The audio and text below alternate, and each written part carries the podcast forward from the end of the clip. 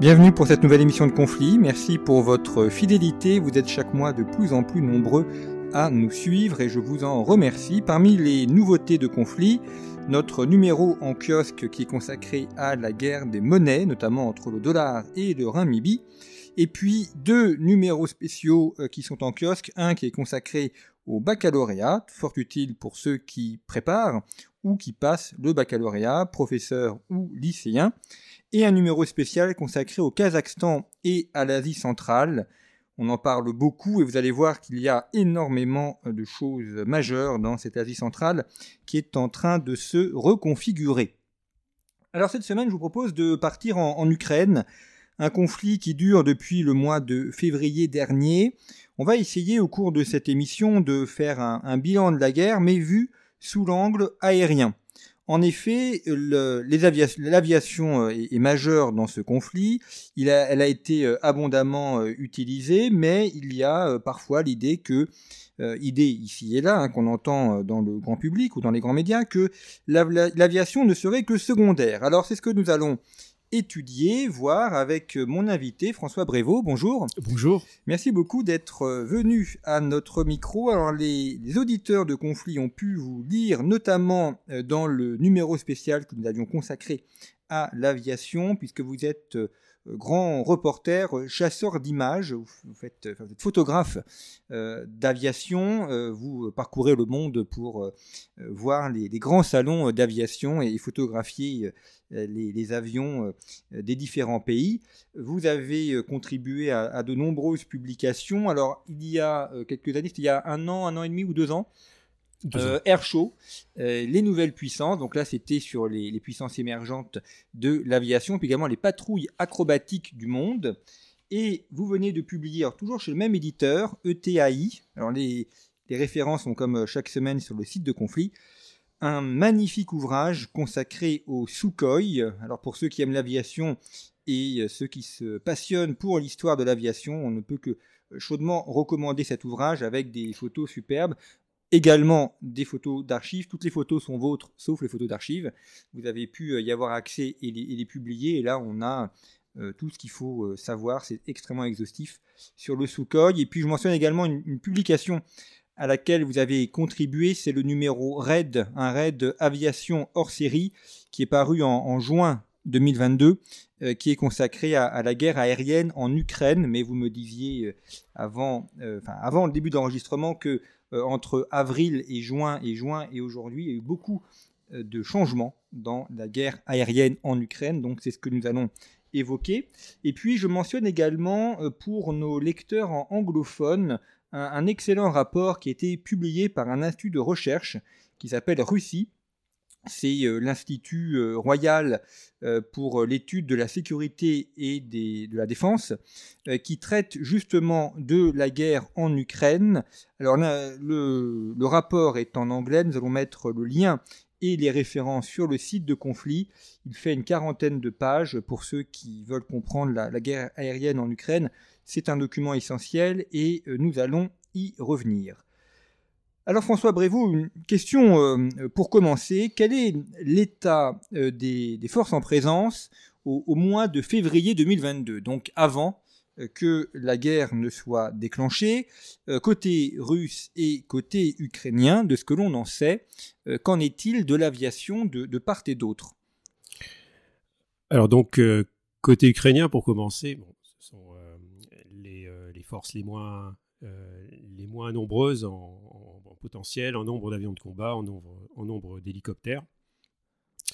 Euh, cela dit, il faut quand même dire euh, en préambule qu'ils ont une, une, défense aérienne à ce moment-là qui est extrêmement importante en missiles solaires très courte portée, courte portée et même moyenne portée S-300, qui dans la plus pure tradition de la guerre soviétique permet euh, de mettre un maximum de, métal et de missiles euh, en l'air euh, en cas, de, en cas de, survol du pays. Donc ça, la, défense la défense antiaérienne, c'est toujours une première partie essentielle dans ces forces ex-soviétiques. Mais ils ont avant tout hérité d'une force d'avions de, chasse, MiG-29, Su-27, Su-25 Su-24, qui est extrêmement sommaire par rapport à ce que les Russes vont mettre en face. Il leur reste à ce moment-là entre, entre, 24 et 30 MiG-29, entre 20 et 33 Su-27, 15 Su-24 de bombardement et d'appui-feu et de reconnaissance et 30 Su-25 d'appui-feu. Les, les, seuls 30, 24 à 30 MiG-29 et 20 à 33 Su-27 sont, sont, chargés de la défense aérienne d'un espace aérien qui est à peu près, euh, à peu près celui, grosso modo, de la France. Donc ça fait pas beaucoup d'avions de combat. Par contre, en phase 2, il y a euh, des... Euh, on compte à peu près 160... enfin, il faut séparer les forces aériennes russes entre trois secteurs. Le secteur du commandement ouest, le, celui du commandement sud et celui qui se trouve déployé en Biélorussie. Euh, le commandement ouest euh, déploie 290 euh, avions de combat et hélicoptères. Dans le sud, 60 avions de combat et 110 hélicoptères.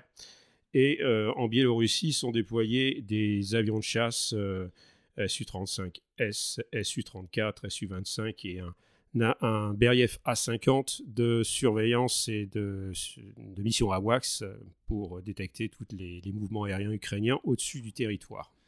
Donc une, euh, un, rapport de force qui est très largement favorable à la Russie. Voilà, ce que je, ce que je voulais dire. Ils ont à peu près euh, ils ont 3 à 4 fois plus euh, d'avions de, combat, de chasse.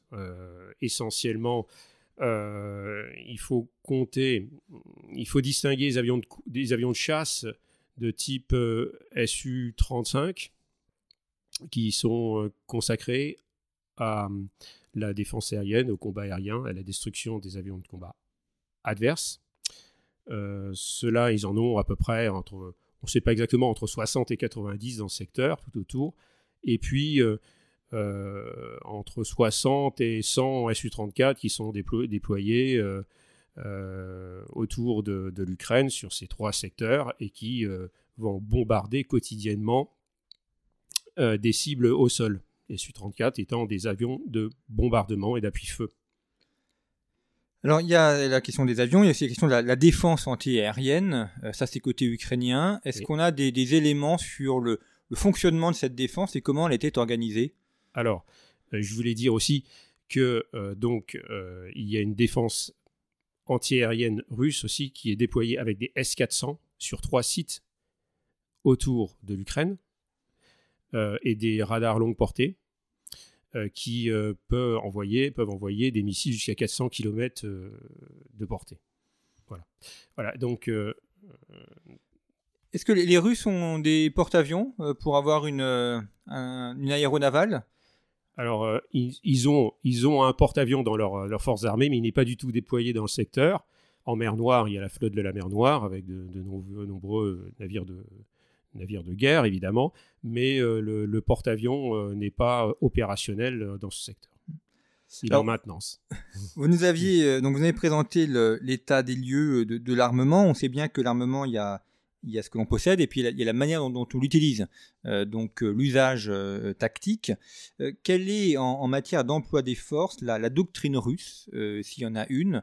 Comment est-ce que les Russes pensent le combat aérien? Et est-ce que c'est différent de la manière dont les Occidentaux, et notamment les Français, le pensent et l'utilisent Alors c'est complètement différent de, l'Occident. Et ça, faut en tenir compte parce que euh, c'est ce qui... Euh, cette vision, on a une vision faussée de, la guerre aérienne russe en voulant observer la guerre aérienne russe comme s'ils faisaient la guerre comme les Occidentaux et comme l'OTAN quand euh, l'OTAN euh, vise un objectif, mettons que cet objectif, on va imaginer, selon les, théories du, euh, du colonel Warden de l'US Air Force, qui a théorisé la guerre du Kosovo, un objectif donné pour l'OTAN, c'est tout un pays à prendre.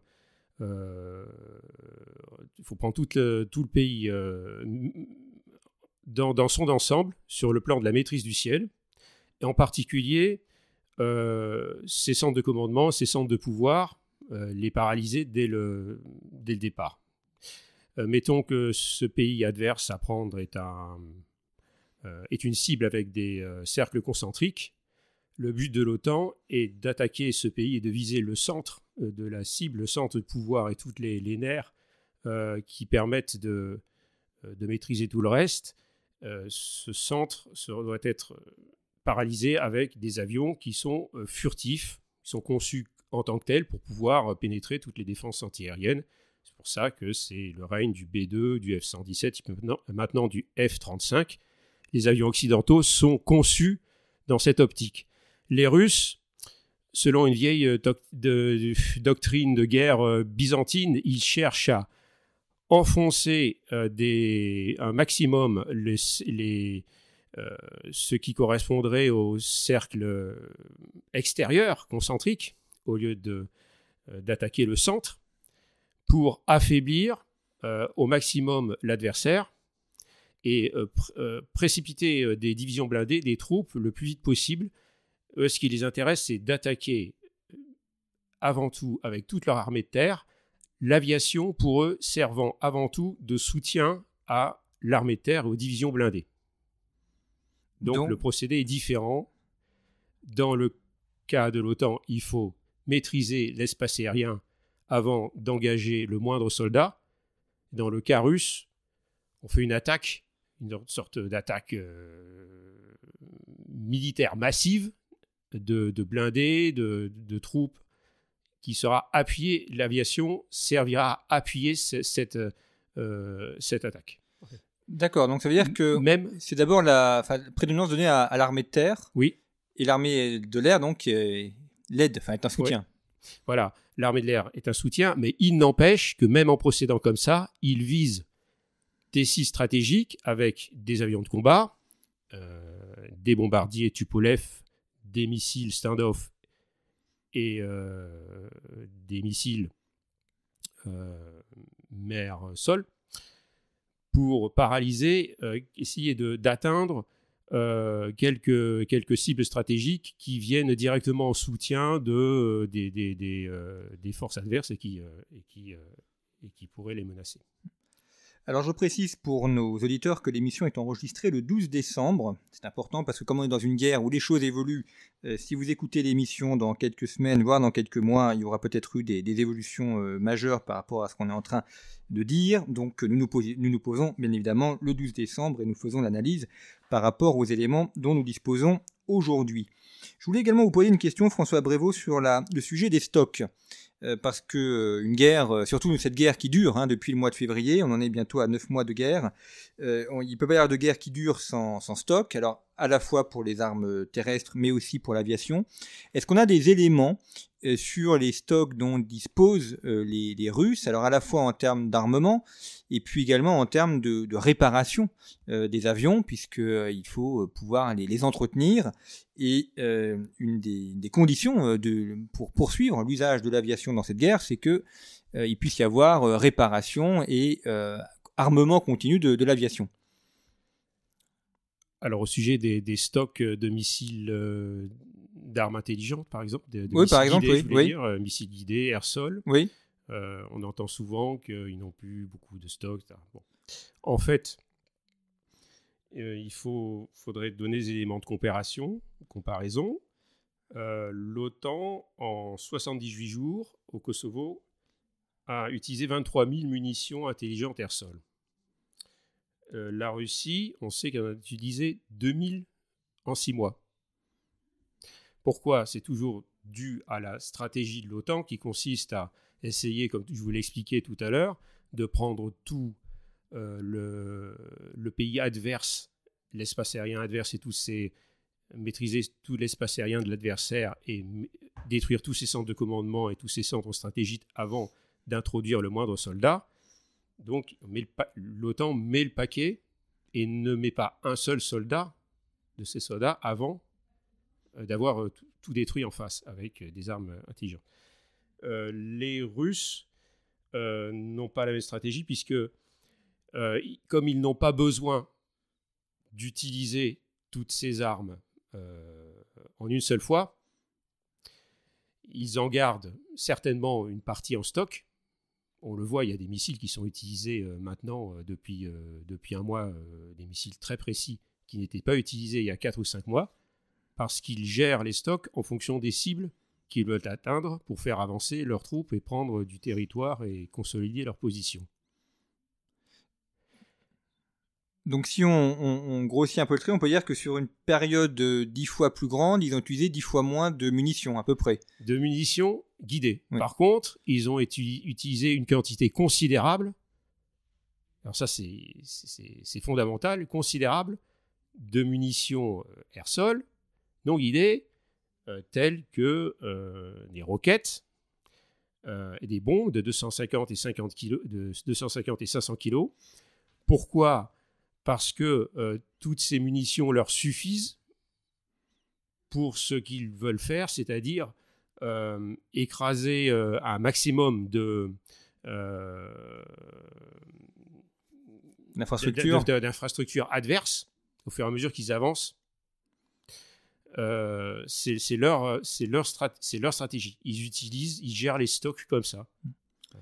D'ailleurs là, on le voit, enfin depuis le début, fin novembre, début décembre, euh, des cibles, enfin les, cibles sont les, transformateurs électriques, euh, certains points stratégiques dans les dans les villes. Donc effectivement, c'est euh, une manière d'ailleurs d'affaiblir l'Ukraine et puis de, perturber la vie des civils. Oui.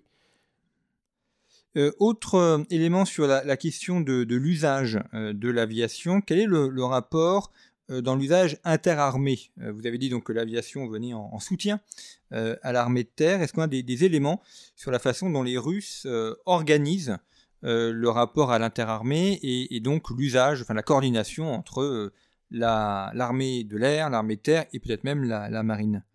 Alors, c'est là que c'est quand même très intéressant parce que ils ont donc ils ont aussi un centre des centres de commandement interarmées. Mais euh, tout est beaucoup plus centralisé que chez les Ukrainiens, qui eux sont plus euh, prennent des centres de commandement, des, systèmes de commandement qui sont beaucoup plus euh, dispersés. Avec le, chez les Ukrainiens, la possibilité de prendre beaucoup plus d'initiatives hein, sur le, terrain. Les Russes, eux, sont très centralisés quand un A-50 AWACS détecte des, avions de combat adverses, il envoie, euh, au lieu d'envoyer comme euh, dans l'OTAN par exemple, euh, les, cibles directement aux autres acteurs qui en ont besoin, avions de combat, commando au sol, infanterie, etc. Cette cible a été envoyée au centre de commandement russe. Et il y a une demande d'autorisation de traitement. quand un avion de combat comme le Su-35 ou le Su-34 détecte une cible, un missile, pardon, un radar un système de défense antiaérienne à détruire avec ses missiles anti-radar, il doit transmettre euh, l'élément euh, euh, au centre de commandement qui lui doit lui donner l'ordre de tirer. Donc il y a une perte de temps, et pendant que le centre de commandement lui donne l'ordre de tirer, l'Ukrainien, il a vu qu'il était éclairé par l'avion de combat adverse, donc il éteint son système de défense antiaérienne. Donc c'est comme ça que les Russes perdent énormément de temps par rapport à la défense antiaérienne ukrainienne qui de ce fait est beaucoup plus, euh, réactive, beaucoup plus efficace, puisque les, il faut toujours attendre que le centre de commandement euh, dise, euh, donne, le centre de commandement russe donne l'accord de, traitement de la cible pour tirer. Lorsqu'un AWACS euh, distribue, lorsqu'un AWACS détecte des avions de combat adverses, l'AWACS russe à 50, Mainstay s'appelle, il doit transmettre au centre de commandement, il ne transmet pas directement aux, autres acteurs. Voilà, donc euh, centre de commandement, le temps qu'il réagisse, il relaie, euh, il relaie cette information, il la relaie à un Ilyushin 20M, qui est un autre avion en vol, qui va redistribuer aux autres, aux autres acteurs, aux acteurs euh, russes euh, qui, doivent, qui doivent tirer sur, sur ces cibles. Ce qui fait une perte de temps et d'énergie considérable. pourquoi ils n'ont pas modifié cette manière de faire? Parce que vous dites que c'est une perte de temps. Euh, on voit bien que c'est pas très efficace dans un conflit. Mais c'est parce que l'armée russe est très, très pyramidale en fait. Mm. Leur système est très pyramidal et, il y a beaucoup moins de, il y a très peu d'intermédiaires, beaucoup moins d'intermédiaires entre les hauts commandements et la base que dans l'armée euh, ukrainienne, par exemple. L'armée ukrainienne fonctionne maintenant de plus en plus sur un, sur un modèle occidental. C'est un reste de centralisme démocratique. En voilà, sorte, exactement. Euh, C'est ça. Euh, ça avait été même comme ça au 19e siècle, l'armée russe. Il n'y a jamais eu assez de sous-officiers, par exemple, dans l'armée russe. Le corps de sous-officiers dans l'armée russe est extrêmement sous-représenté par, euh, par rapport aux soldats, évidemment, et aux officiers. Donc, il y a peu d'intermédiaires. Et ces intermédiaires qui, dans les autres forces armées, prennent des, euh, euh, des initiatives, des, décisions de faire et de bouger sur le, sur le terrain ou dans le ciel, ben, ils, sont moins nombreux dans le système de l'armée russe. Je voudrais revenir sur le Sukhoi, puisque vous y avez consacré un, très bel ouvrage. Euh, quelles sont les, caractéristiques de cet avion? Euh, notamment euh, parce que nous sommes face à un public français pour l'essentiel, même si on est aussi beaucoup écouté à l'étranger. quelles sont ces différences majeures avec le Rafale, par exemple? Qu'est-ce qui va le distinguer d'un point de vue technique, d'un point de vue de l'usage aussi?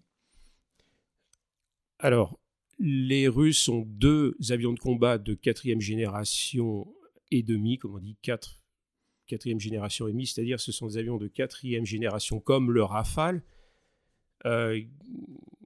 qui comporte déjà des éléments d'avions de, combat euh, qui seront cinquième génération, c'est-à-dire furtifs, euh, avec des, systèmes extrêmement discrets type, euh, type F-35.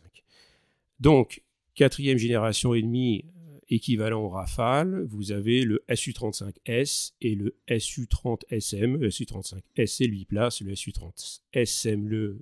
non, pardon, le SU-30SM étant le biplace et le SU-35S étant le monoplace. Alors globalement, le potentiel est, assez équivalent au Rafale. Mais comme les Russes ne conçoivent pas la guerre de la même manière que les Occidentaux, les fiches programmes en amont euh, ont été très différentes euh, de, ce de, ce qui se fait euh, en France et dans l'OTAN. Ils ont conçu leurs avions de combat en considérant que il ferait une guerre où il serait en, infériorité numérique, même en nombre d'avions de chasse par rapport à l'OTAN plus la Chine, puisque la Chine, euh, bon, la Chine, la Chine, on ne sait jamais pas ce que demain deviendra la Chine, mais la, Russie encerclée a besoin d'avions de combat, avait besoin d'avions de combat euh, extrêmement euh, face à des forces en, supériorité numérique.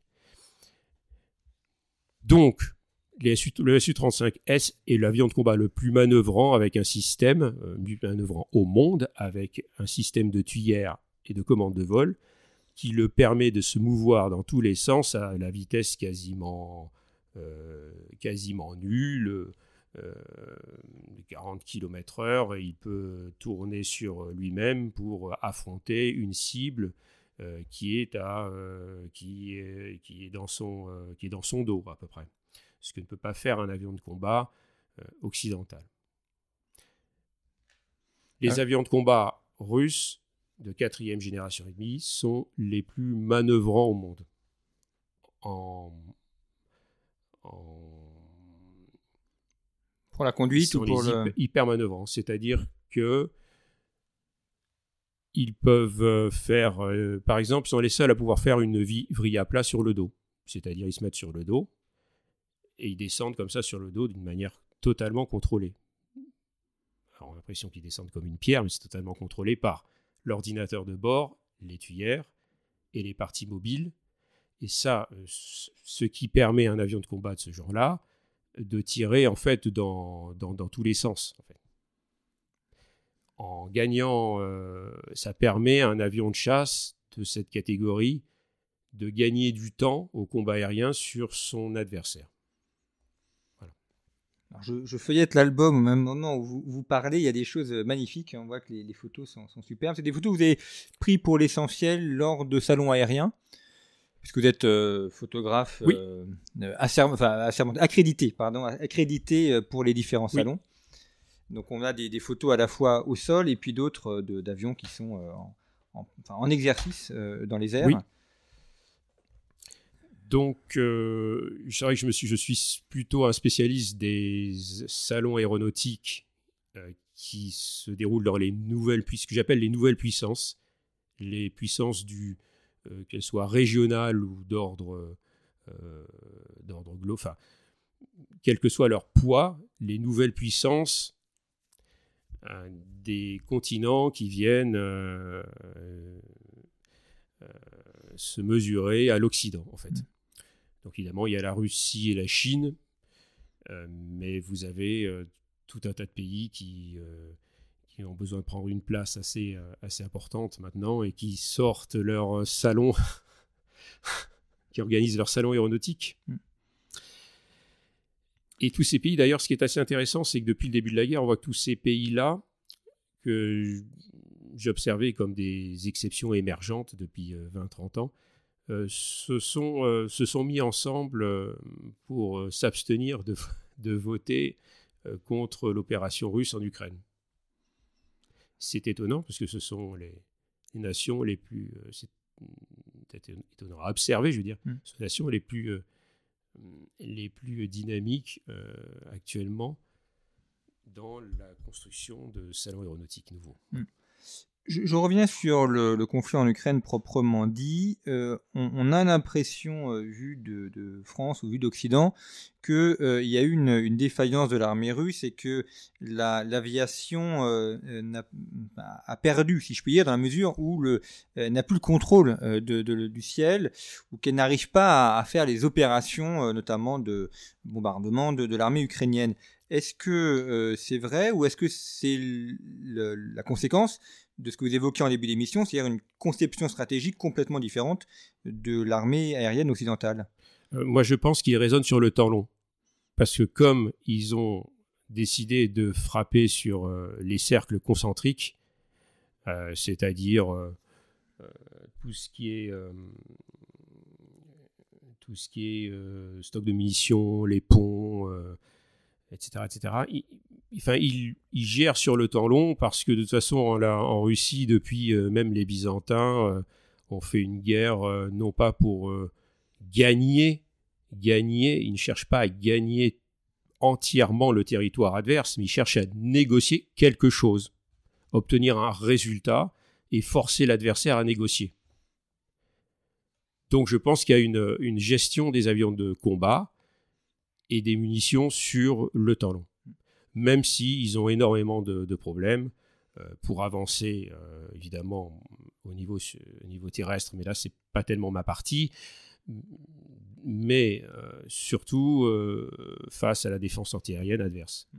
Par contre, l'Ukraine n'a pratiquement plus la maîtrise de son espace aérien, alors qu'elle a de très bons pilotes de chasse bien entraînés, qui ont aussi abattu un certain nombre d'avions de combat russes.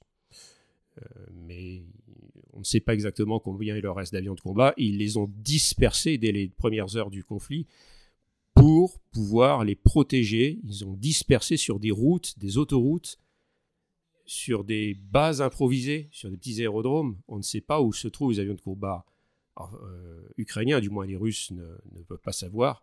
La dispersion permet la, protection. Vous ne savez pas où vous pouvez taper avec des missiles stand-off pour, pour détruire le les 25 derniers Su-27 qui seraient quand même encore en service ou présents quelque part en Ukraine, ce qui n'est pas négligeable. Quand on pense qu'une une armée comme l'armée de l'air comme euh, la Bulgarie euh, n'a même pas euh, ce potentiel-là d'un avion de combat en, en, temps de paix, 25 Su-27, ça peut encore servir. Est-ce que dans l'armée ukrainienne, il n'y a que des avions ukrainiens ou est-ce qu'on a repéré des avions occidentaux, euh, euh, de l'OTAN par exemple, qui seraient venus en, appoint des forces ukrainiennes? Alors j'aime bien euh, l'expression du, patron de l'US Air Force qui a dit il suffit pas de donner à F-16 un Ukrainien et lui souhaiter bonne chance. C'est tout le problème, c'est leur livrer les avions ou les livrer ou les entraîner et puis, euh, hélas, combien de, pilotes pilotes de chasse disponibles, tout de suite disponibles en Ukraine, sont-ils prêts Sont-ils disponibles pour être entraînés sur des F-16, voire des F-15 qui demandent depuis longtemps? Je dirais pendant la guerre des six jours, on avait des, avions égyptiens euh, euh, conduits par des, personnes blondes aux yeux bleus avec un fort accent euh, russe. Donc, il pourrait peut-être y avoir des, soldats de l'OTAN dans des avions repas en couleur de l'Ukraine. rien ne me surprendrait. On peut, on peut penser, on peut s'attendre à avoir des, des mercenaires. Je le dis, pourquoi pas? Peut-être qu'un jour, on verra des étrangers à leur compte, si je puis dire, entre guillemets, euh, voler pour euh, l'armée ukrainienne. Je sais pas. Mais pour l'instant, euh, je, ne sais pas où les, Ukrainiens peuvent prendre un stock de pilotes pour aller les former alors qu'ils en ont besoin. ils en ont très très peu et ils en ont besoin chez eux. Que sait-on de l'usage des drones également? Alors, ce n'est pas les avions évidemment, mais c'est une autre manière de faire le combat du ciel. Dans la guerre du Haut-Karabakh, ils ont été abondamment utilisés. C'est été une, une, surprise et peut-être un des éléments majeurs de cette guerre. Euh, dans cette guerre en Ukraine, est-ce que on a un, usage des drones et, comment est-ce qu'ils ont été employés? Les drones russes ou les drones ukrainiens? Bah Les deux. On va commencer par les Russes. On va commencer par. Euh, oui. Alors j'avais envie, excusez-moi, de commencer par les Ukrainiens. Alors on va commencer par les Ukrainiens, tout à fait. Vous savez pourquoi Parce que ils ont été très très efficaces avec les Bayraktar, euh, qui sont des drones livrés par la Turquie avec des des, euh, des munitions air-sol. les Ukrainiens, dès les premiers jours du conflit, ont, détruit des, des, véhicules blindés russes. Euh, enfin, bon, c'était du tir au pigeon pendant plusieurs, euh, pendant plusieurs semaines, voire même quelques mois.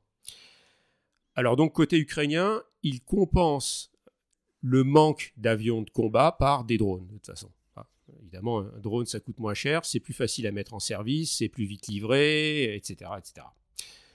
Les Russes, eux, euh, ils, sont, ils ont acheté des... je vais prendre un exemple très intéressant, les, les fameux Shahed 136 en Iran au mois de juillet, ils ont passé un accord avec l'Iran. Vous, les Iraniens, vous nous livrez des Shahed 136 et nous, on vous paye, on vous paye en Sukhoi Su-35. C'est confirmé, les Iraniens se font livrer des Sukhoi 35, ils sont payés en nature, c'est un, troc. Donc comme ça, les, les, les, les Russes peuvent utiliser ces Shahed euh, malheureusement euh, pour faire des, euh, des frappes comme on les, on les voit sur les, sur les villes et sur, sur les, les stocks, les centres de production énergétique, centrales électriques, etc. Et en plus, il y a tellement d'avions de chasse ukrainiens qui sortent pour essayer d'intercepter les, les Shahed et en détruire au canon je me demande si les, tous ces, drones, à cette guerre à moindre coût, ces, ces, petits véhicules à moindre coût ne servent pas d'appât pour attirer, faire obliger les Russes, les Ukrainiens à mettre leurs avions de combat en vol et à les abattre. C'est aussi une possibilité. Donc ça a beaucoup d'utilité un drone. Et euh, oui, effectivement, et puis on voit que dans ces guerres de plus en plus euh, technologiques, le, drone a, toute sa présence. D'ailleurs, là, on le voit véritablement en action. Il y a quelques années, c'était encore euh, de la théorie. Là, on l'a en pratique. Euh, oui, on en pratique, mais c'est vraiment, on en voit vraiment euh, toutes les, euh, toutes les utilisations possibles, que ce soit des utilisations purement militaires pour, pour cibler un, véhicule, voire une personne d'ailleurs. On en voit, j'ai vu il y a quelques jours des images. Alors, on ne sait pas par qui elles ont été prises, soit par des Russes ou des Ukrainiens. C'est un drone qui est précipité sur, euh, sur un trou dans lequel il y a un, soldat. Et ça, ça a été, ça a été filmé. Euh, bon. Un drone kamikaze. Euh, voilà, exactement. Là, les drones, drones kamikazes, c'est assez peu glorieux tout ça. Voilà. Concernant les, les Sukhoi, quels sont les, éléments sur lesquels les Russes travaillent aujourd'hui, les éléments de recherche pour améliorer leur aviation, puis penser aux, générations futures. Qu'est-ce qui, est un peu dans les tuyaux, dans les cartons, ce vers quoi ils voudraient aller dans, l'idéal? Actuellement, ils sont en train de mettre en service à, à Tubinsk les premiers Sukhoi Su-57, euh, qui sont des avions de combat de cinquième génération. C'est-à-dire furtifs. Furtifs, alors peut-être pas entièrement furtifs, ils le sont à 80% surtout au niveau des éléments radars. de la faible, signature radar, donc il est très difficile de les détecter. Mais donc ces avions de, combat qui sont pris très très au sérieux par les experts euh, militaires américains sont, entrent en service dans, l'armée russe et sont gardés en réserve pour l'instant. À qui la Surtout en, cas de malheureuse extension du conflit mmh. avec d'autres parties. À qui la Russie vend ses Sukhoi essentiellement? Quels sont les, ses principaux acheteurs à l'étranger? Hum, alors, la Russie vend très bien ses, Sukhoi. C'est l'un des avions de combat qui se vend le mieux au monde. Euh, elle le vend essentiellement à, pays, à tous ces pays euh, dont nous avons parlé justement pour les, pour les salons, qui ne sont pas dans le cercle euh, NATO, European Union occidental. ils intéressent en particulier tous euh, ces pays qui en ont assez d'acheter exclusivement aux États-Unis et qui ont décidé de diversifier leurs approvisionnements. Euh, ils en vendent évidemment depuis euh, les années 90 en Chine, puisque c'est le, marché chinois qui a permis à ce bureau d'études qui, au moment de l'implosion de l'Union soviétique, avait failli disparaître. Donc on voit que le, Sukhoi est aussi une image ou un symbole de cette recomposition du monde et de cette multipolarité euh, qui est en train de se mettre en place. Oui, euh, tout à fait. D'ailleurs, ce qui est assez intéressant, c'est que les deux, les deux avions de combat les plus achetés euh, en ce moment par l'Indian Air Force, ben, c'est le Rafale et c'est le Su-30 Sukhoi Su-30 MKI. Et l'État indien est en train de regarder, sur observer le modèle suivant. Mm. Donc, la multipolarité profite euh, à l'industrie euh, militaire russe. Merci beaucoup François Brevo d'avoir évoqué cet usage euh, de l'aviation dans la guerre en Ukraine. Je rappelle votre dernier ouvrage, un ouvrage illustré, un très bel album avec de très nombreuses photos, Sukhoi, qui est paru aux éditions ETAI. Merci. donc, qui t'a retrouvé. Donc, les références sont à retrouver sur le, le site internet de Conflit et puis euh, également la, le numéro spécial de Raid Aviation auquel vous avez contribué, guerre aérienne en Ukraine, euh, même si euh, depuis il y a pu y avoir quelques évolutions, est paru au mois de juin, c'est quand même l'occasion de, revenir sur ces sujets-là.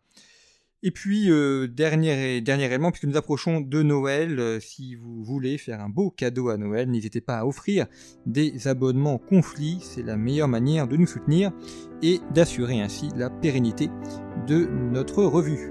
Merci beaucoup pour votre fidélité. À très bientôt.